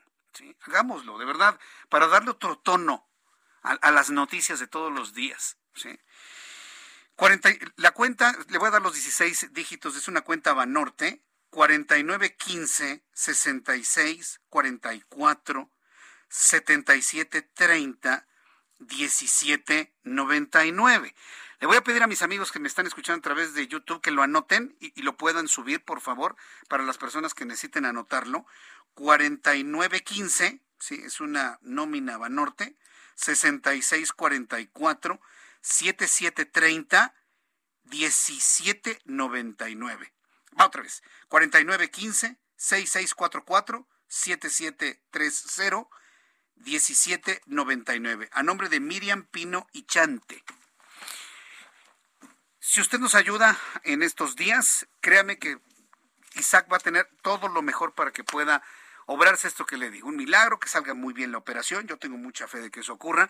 Y le voy a estar informando en los siguientes días eh, dando actualizaciones de cómo lo van preparando, el día de la cirugía, por supuesto, cómo termina, cuántas horas dura, porque es lo menos que podemos hacer cuando tenemos la gran generosidad de su mano, sobre todo en tiempos tan difíciles donde todo ha subido y el dinero es escaso. Les agradezco infinitamente en nombre de Isaac, que está muy contento y muy esperanzado con esta oportunidad que muchos, muchos le dan. Gracias a la Secretaría de Salud, Muchas gracias a la Secretaría de Salud. Muchas gracias también al Senatra, que se han involucrado de una manera excepcional en el caso de Isaac Rangel Pino. Hay que reconocerles también y por supuesto a los cirujanos, a los médicos del hospital donde está siendo atendido Isaac. Bien, cuando son las 7.19, las 7.19 del centro de la República Mexicana, vamos con nuestro compañero Gerardo García, quien es su corresponsal en el Estado de México. Urge legislatura mexiquense a Cervantes Martínez como nuevo titular de la Fiscalía eh, unge, no urge, unge, como nuevo fiscal mexiquense. Adelante, Gerardo, gusto en saludarte. Buenas tardes. Muy buenas tardes, Jesús Martín. Te saluda a ti al auditorio. El Congreso local designó por unanimidad de votos 75 a José Luis Cervantes Martínez como nuevo fiscal mexiquense por un periodo de nueve años. En el camino dejó a Edmundo Garrido Osorio y a Rodrigo Archundia Barrientos, además de otros 40 perfiles en otras etapas. Cervantes Martínez prometió una limpia en toda la Fiscalía General de Justicia mexiquense y combate frontal a todos los delitos de alto impacto, entre ellos al crimen organizado. Escuchemos. Fiscalía velará por que las mujeres que se sienten agraviadas por materia de género y asediadas por el feminicidio cuenten en la Fiscalía con una entidad vigilante y que va a ver por sus derechos y por su vida y por su integridad. La Fiscalía está establecida, lo que puede haber son nuevas políticas públicas que la mejoren. El reto al corto plazo es continuar cumpliendo con nuestro mandato, que es brindar seguridad a las familias, a los hogares de los mexiquenses pero acercar a la Fiscalía a los ciudadanos de la cual se encuentra distanciada. Una limpia contra la corrupción siempre es pertinente. Cervantes Martínez eh, suple a Alejandro Jaime Gómez Sánchez, quien renunció al cargo de fiscal el 16 de febrero. El presidente de la Junta de Coordinación Política, Maurilio Hernández González, afirmó que no pesó el apellido y se fijaron en el personaje. El vicecoordinador de la JUCOPO, Elías Rescala Jiménez, aseguró que tomaron la decisión para tener un buen fiscal y hacer frente a los delitos que afectan a los mexiquenses. El reporte que les tengo. Muchas gracias por esta información, Gerardo García. Buenas tardes. Hasta luego, muy buenas tardes. Bueno, finalmente ya no se dio ese hueco, ¿no? En la fiscalía y ya hay un nuevo fiscal. Quiero informar que el secretario de la Defensa Nacional, Luis Crescencio Sandoval González, reveló que las armas decomisadas la semana pasada en Navojoa, Sonora, eh, provenían de Estados Unidos. También hay, encontraron armas de Polonia provenientes de Rusia, Bélgica, Rumania, Serbia. Detallando que el 86% de las armas encontradas en el histórico decomiso eran de origen estadounidense. Además, precisó que el 75% de más de los 3 millones de cartuchos decomisados eran de procedencia rusa y el 25% venían de Estados Unidos. Esto fue lo que informó Luis Crescencio Sandoval, general secretario de la Defensa Nacional de las, de las armas que se aseguraron, de las 150 armas largas y 38 armas cortas, 129 eh, de ellas son de origen estadounidense. Eh, eh, tenemos el resto de otras, de otras partes del mundo. En lo que corresponde a cartuchos, los más de 3 millones de cartuchos, ahí el 75% de estos cartuchos son de procedencia este, rusa y el 25% de procedencia estadounidense. También mencionar que de las armas largas, lo que son eh, los fusiles calibre 50, las ametralladoras calibre 50, los fusiles 223, eh, pues en su mayoría son de, origen eh, estadounidense. Bueno, pues son las palabras del general secretario le vuelvo a comentar. No lo dijo el general secretario, pero yo se lo platico porque yo lo sé, conociendo a nuestros amigos, buenos amigos de la, de la Secretaría de la Defensa Nacional. ¿Qué hace el ejército con estas armas? Las destruye y las funde.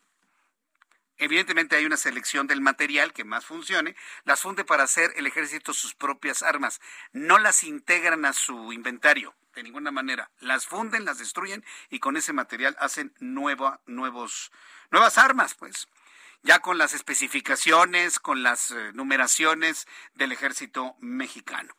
Eh, la noticia principal del día de hoy es el asesinato de César Arturo Valencia Caballero, presidente municipal de Aguililla. Imagínense, diez meses después de que empezaron las crisis de, de seguridad en esa zona por la lucha que hay entre los grupos criminales en el lugar, finalmente mataron al presidente municipal bueno, quiero informarle que la Secretaría de Seguridad y Protección Ciudadana lamenta y condena el asesinato del presidente municipal de Aguililla, César Arturo Valencia Caballero. Esto en Michoacán. ¿eh? Ante los hechos, la Secretaría de Seguridad Ciudadana estableció comunicación inmediata con el gobierno y la Fiscalía de Michoacán para colaborar en las investigaciones que conduzcan al esclarecimiento del crimen. El 9 de julio de 2021 se instaló la Comisión de Pacificación de Aguililla, la cual trabajó de manera coordinada con el alcalde en la aplicación del Plan de Bienestar Integral en ese municipio. Se ve que no funcionó, bueno, pero bueno, finalmente se está dando a conocer esto y se reforzarán los trabajos para la seguridad de Aguililla, así como la instrumentación del Plan de Bienestar de sus pobladores. El gobierno de México, dice esta tarjeta, refrenda su compromiso por continuar con la construcción de la paz en ese municipio y en todo el estado. Voy a los mensajes y regreso enseguida con más noticias. Escríbame vía Twitter, arroba Jesús Martín MX. Escuchas a Jesús Martín Mendoza con las noticias de la tarde por Heraldo Radio, una estación de Heraldo Media Group. Heraldo Radio, la HCL se comparte, se ve y ahora también se escucha.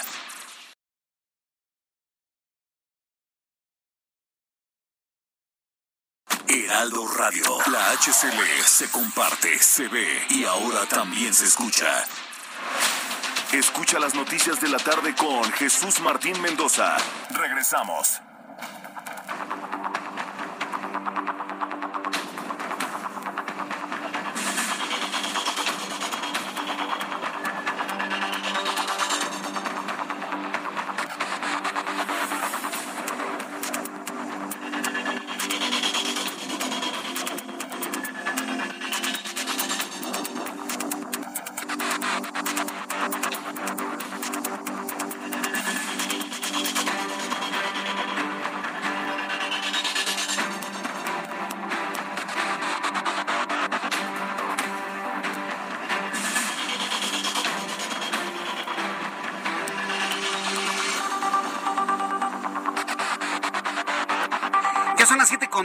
Las 19 horas con 30 minutos, hora del centro de la República Mexicana. Continuamos con la información aquí en el Heraldo Radio. Lo que platicamos hace unos instantes, luego a veces en las agendas noticiosas estamos tan llenos de, de historias tan tan duras, tan difíciles, hoy en particular, hoy en particular con muchos asuntos de muerte. Por eso le platicaba sobre nuestro amigo Isaac Rangel Pino, que ya le van a hacer su trasplante de córnea. Y pues ya que estamos metidos en el, en el tema de los trasplantes, cuando una persona muere y está en posibilidad de donar órganos, se convierte en una fuente de vida. Lo hemos platicado aquí. Nos falta muchísimo, muchísimo para que tengamos esa cultura, no nada más en México, sino en el mundo, de cuando una persona fallece y es, bueno, es una persona muy amada, muy querida en su familia, obviamente, pues se dé la autorización para poder aprovechar, pues, córnea, tejido, hueso, pulmones, riñones, ¿sí?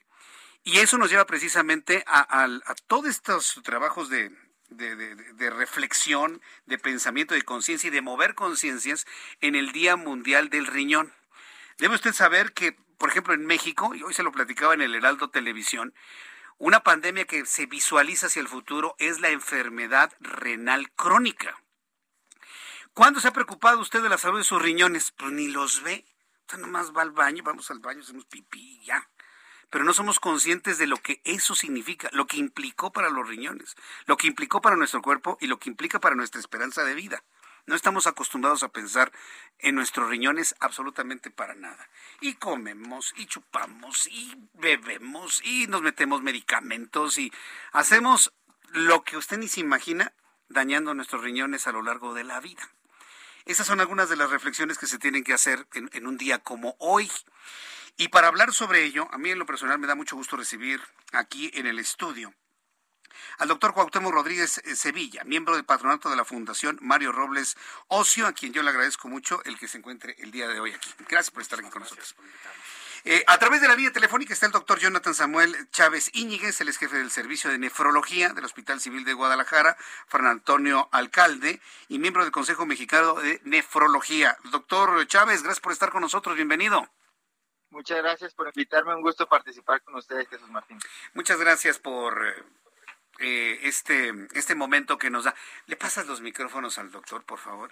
Gracias, qué, para que podamos escuchar todos juntos. Bien, Gracias, Bien pues primera pregunta. A diferencia de otros años, eh, doctor Cuauhtémoc Rodríguez, ¿cuál es el centro de la reflexión en esta ocasión?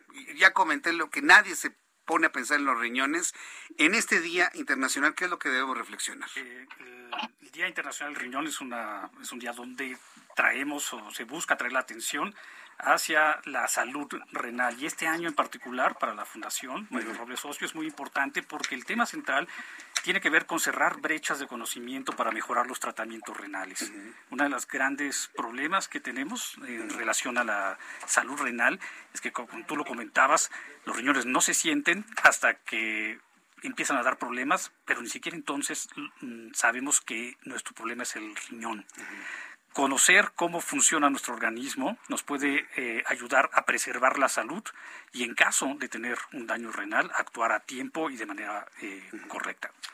Eh, doctor Chávez Iñiguez, actualmente, ¿qué es lo que más daña a los riñones? Ahora que he estado reflexionando sobre todo lo que hacemos con nuestro cuerpo y no nos damos cuenta, ¿qué acciones, qué comemos, qué tomamos, qué hacemos que afecta más los riñones en general, doctor Chávez? Claro, bueno, sigue siendo la primera causa de enfermedad renal crónica en el mundo y en México la diabetes. Sin duda, eh, se cree que cerca del 40% de los enfermos renales es por diabetes, la hipertensión, la obesidad y hablando de, consumo, eh, pues principalmente el consumo alto de sal y alto de proteínas se han ligado a enfermedad renal. El consumo alto de proteínas, y ahora que está tan de moda comer cortes de carne, ¿no? Y todos los días comemos nuestros cortes de carne, doctor Cuauhtémoc Rodríguez. ¿Cómo ve usted esta, esta forma que ha cambiado nuestra alimentación? Bueno, puede afectar mucho. Creo que un factor importante para muchos problemas, entre ellos los renales, tiene que ver con la nutrición.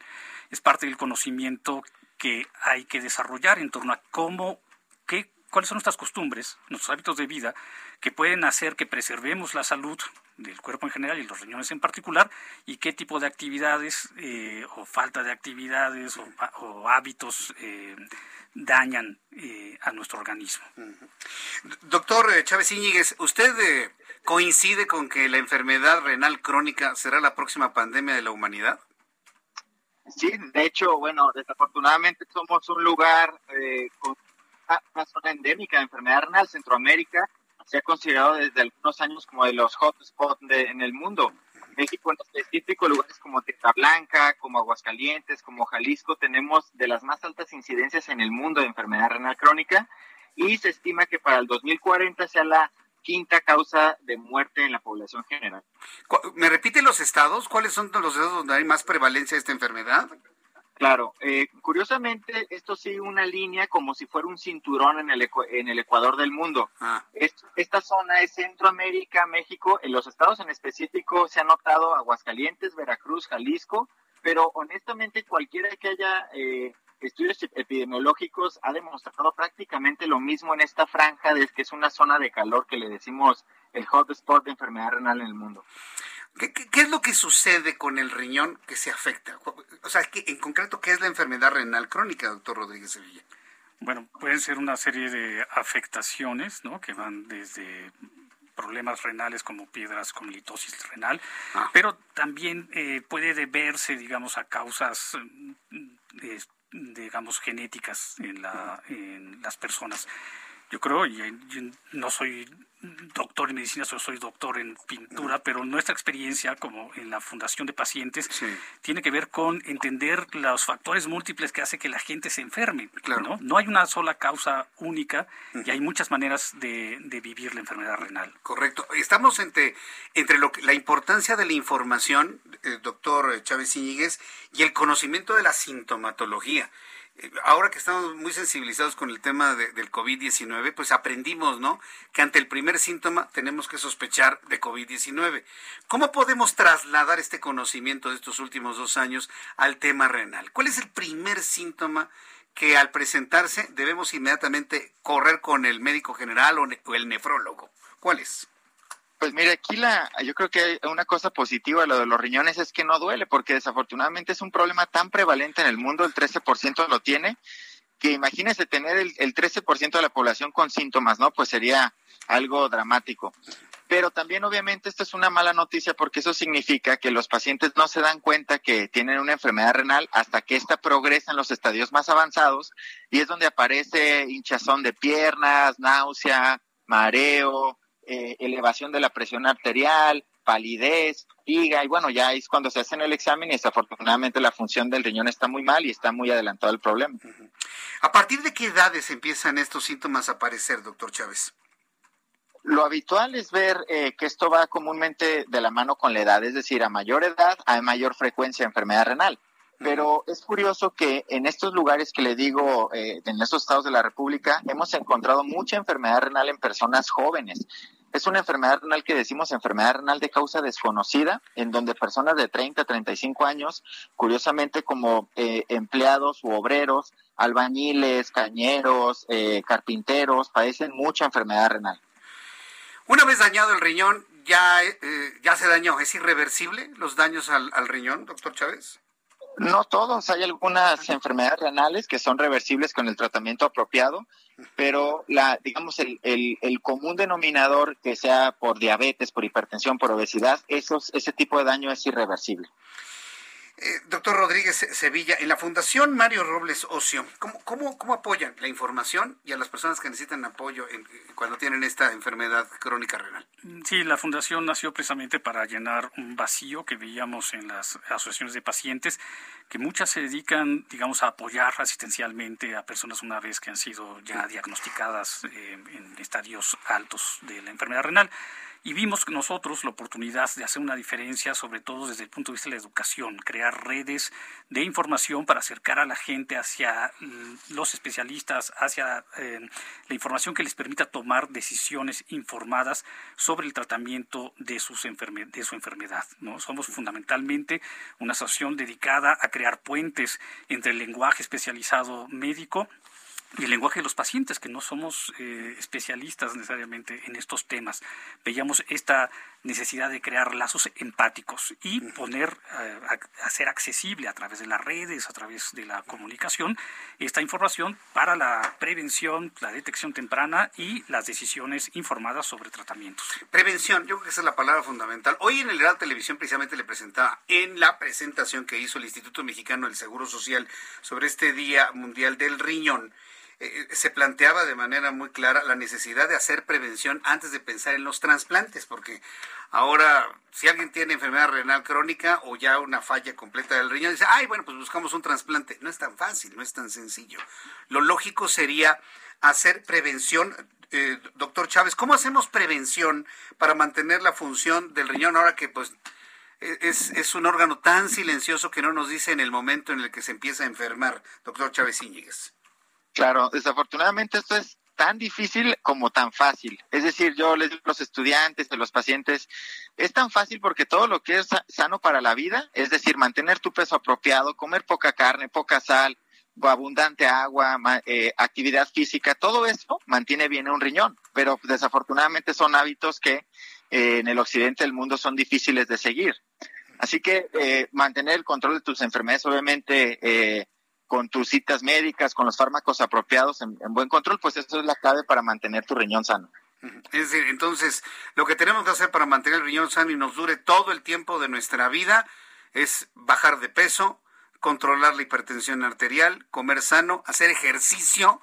Complicado esto del ejercicio, ¿no? En, una sociedad tan, eh, tan inactiva como la tenemos actualmente, ¿no, doctor Íñiguez? Sí, exactamente. Desafortunadamente, la, eh, como le decía, el, el fenotipo del, del, del, humano que vive en el occidente del mundo, pues es todo lo opuesto. Estos hábitos que han llevado obesidad, a, diabetes, prediabetes, hipertensión, también dañan un riñón. Y ahora sabemos que con únicamente hacer 30 minutos de actividad física leve al día, eso puede ser beneficioso para evitar enfermedades renales.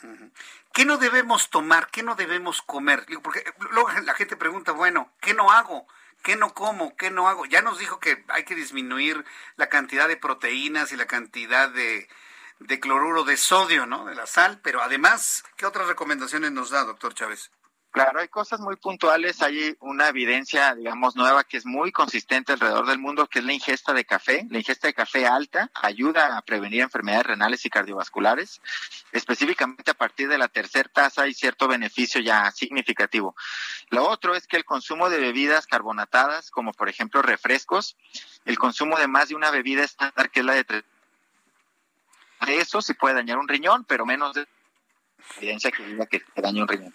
me, repite las, las cantidades porque como que se, se entrecortó la comunicación. ¿Cuáles son las cantidades que, nos dijo? Claro que sí, de café, pues una, una cantidad alta, mientras más es mejor para el riñón. Y específicamente de refrescos, más de una bebida estándar, que es la lata, digamos, más de una al día, si se asocia daño, menos de una no. el consumo de alcohol puede ser beneficioso inclusive para la función de un riñón.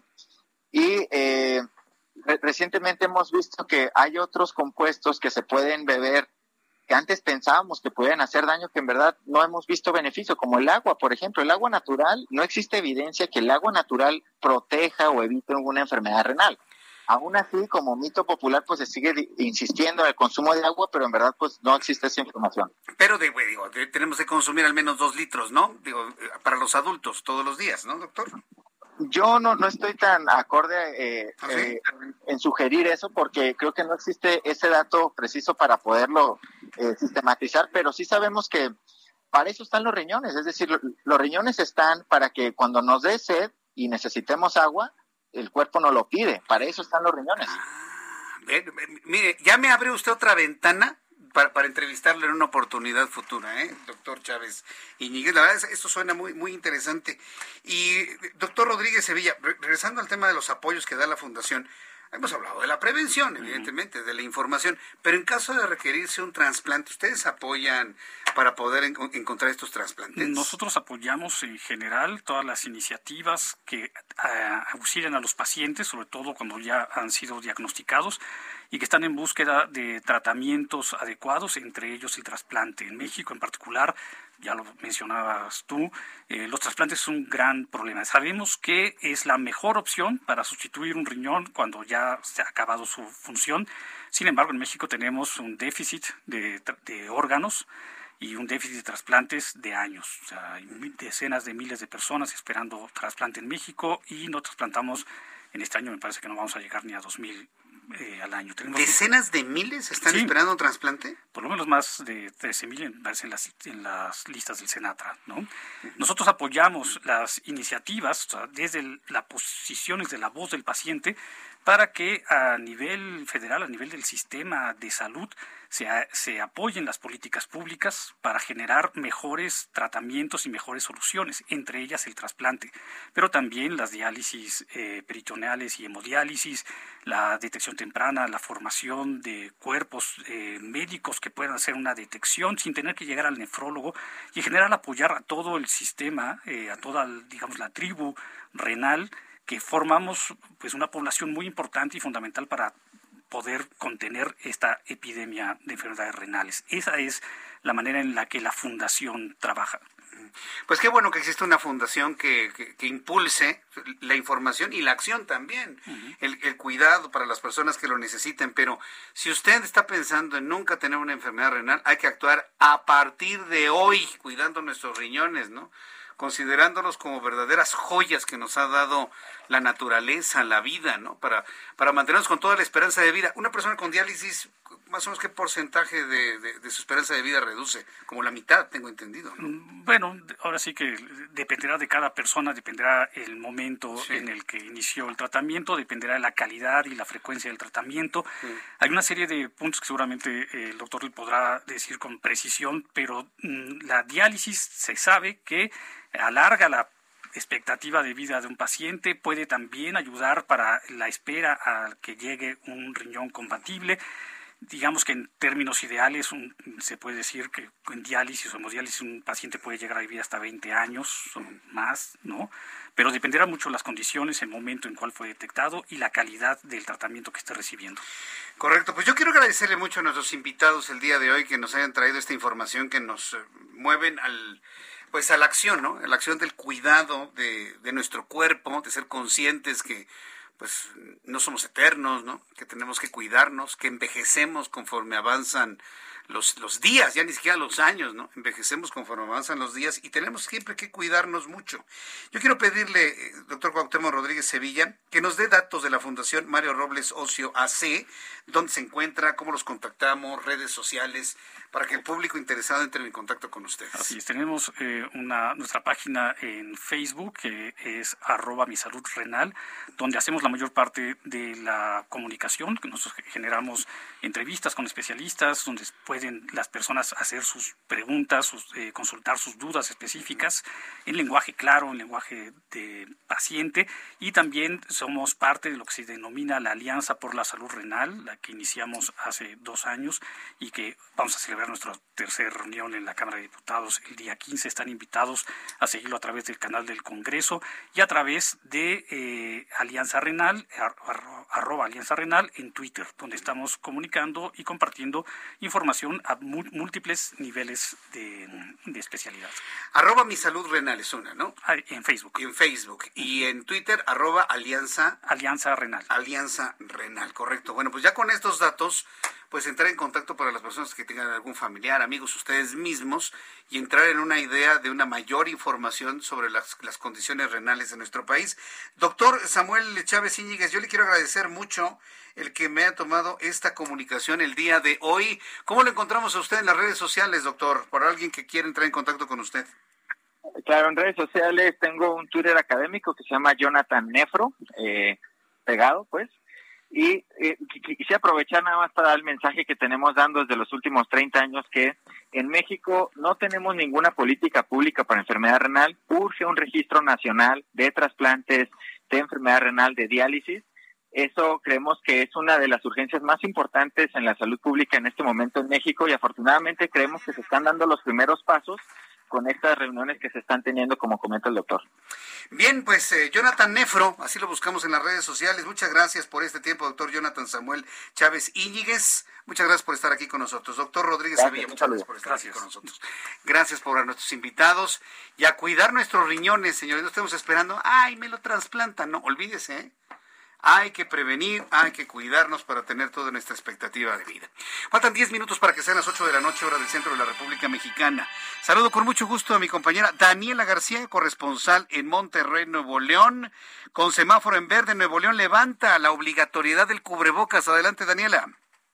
¿Qué tal, Jesús Martín? Muy buenas tardes. Pues sí, el día de hoy la autoridad de Nuevo León da a conocer que será a partir del domingo cuando se levante esta obligatoriedad de usar cubrebocas, pero solo en espacios abiertos. Hoy hubo una rueda de prensa donde el gobierno del estado dio a conocer el semáforo epidemiológico, se ubica ya en color verde niveles previos a la cuarta ola de COVID-19 por la variante de Omicron. Y pues lo que mencionaba el gobernador Samuel García esta mañana es que esto ha permitido que puedan tomar la decisión de eh, retirar esta obligación que pues prácticamente tiene ya mañana se cumplirían dos años desde que inició la pandemia en el estado y por lo tanto también el uso obligatorio de cubrebocas. Recordemos que en Nuevo León se aprobó una ley por parte del Congreso para hacer obligatorio eh, portar este instrumento de protección contra la enfermedad. Mencionar nada más y reiterar a la gente que nos escuche en Nuevo León, será a partir del domingo cuando inicie esta nueva modalidad y únicamente en espacios abiertos. Estamos hablando de estadios, de parques,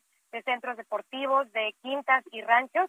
Sin embargo, pues sigue siendo obligatorio en transporte público, en comercios y sobre todo, comentaba la secretaria de Salud en la entidad, Alma Rosa Marroquín, pues en escuelas, que recordemos son presenciales 100% en Nuevo León.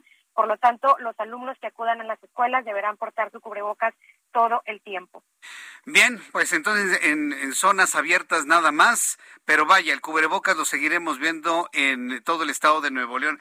Daniela García, muchas gracias por esta información. Al contrario, Jesús Martín, estamos pendientes y muy buenas noches. Hasta luego, muy buenas noches. Quiero decirle que el cubrebocas podrá llegar el día en el que ya sea opcional en todos lados. Yo pienso que es un artículo que se ha quedado, que llegó para quedarse, ¿eh? inclusive hasta por cortesía lo hemos platicado, ¿no? Hasta por cortesía. El cubrebocas llegó para quedarse y yo pienso que finalmente hay que atenderlo y verlo de esa manera. Como últimas noticias que le tenemos el día de hoy, bueno, tengo todavía muchísimas más, pero esta me parece muy importante que usted la escuche para que sepa, para que conozca el talante y cómo suceden estas situaciones a mí verdaderamente impresionantes. El Consejo Nacional de Ciencia y Tecnología, el CONACIT, sí, el CONACIT, el de la señora Marielena Álvarez Bulla, sí, que la conocemos bastante bien, pues ya descartó, ya desechó por completo las denuncias en contra del actual titular de la Fiscalía General de la República, Alejandro Gers Manero, por el presunto plagio en los libros de su autoría que presentó para postularse al Sistema Nacional de Investigadores por el quejoso que no es el autor ya se revisó y aunque los textos parecen casi idénticos, como el quejoso no es el autor, entonces pues no hay delito de plagio. Ninguno de los quejosos es autor o demuestra contar con la propiedad de las obras presuntamente plagiadas, por lo que no hay interés directo en la verificación o rectificación de las obras señaladas, argumentó Andrés Triana Moreno, encargado del despacho de la Dirección Adjunta de Desarrollo Científico del Sistema Nacional de Investigadores en el oficio enviado este 9 de marzo al investigador David Romero. El investigador Guillermo Sheridan respaldó por más de 200 investigadores del CONACID, presentó una queja acusando a Gers Manero por faltas al integridad científica en la modalidad de plagio. Moraleja, investigadores, creadores, escritores, propiedad industrial, derechos de autor, propiedad industrial, derechos de autor. Como no se pudo acreditar la autoría, pues entonces no hay plagio. Autores, investigadores, escritores, señores, todos, propiedad industrial y derechos de autor. Esa es la moraleja de una noticia como esta. Con esto terminamos. Gracias por acompañarnos el día de hoy con la información más importante. Los espero mañana a las 2 de la tarde, a las 2 por el 10 en el Heraldo Televisión. No se lo pierda. A las 2 por el 10, Heraldo Televisión. 6 de la tarde, Heraldo Radio, en toda la República Mexicana y en los Estados Unidos. Yo soy Jesús Martín Mendoza, a nombre de este gran equipo de profesionales de la información. Le agradezco mucho y le deseo buenas noches. Esto fue las noticias de la tarde con Jesús Martín Mendoza. Heraldo Radio 98.5 FM, una estación de Heraldo Media Group, transmitiendo desde Avenida Insurgente Sur 1271, Torre Carrachi, con 100.000 watts de potencia radiada. Planning for your next trip? Elevate your travel style with Quince. Quince has all the jet setting essentials you'll want for your next getaway, like European linen, premium luggage options, buttery soft Italian leather bags, and so much more. And is all priced at 50 to 80% less than similar brands. Plus, Quince only works with factories that use safe and ethical manufacturing practices. Pack your bags with high-quality essentials you'll be wearing for vacations to come with Quince. Go to quince.com slash pack for free shipping and 365-day returns.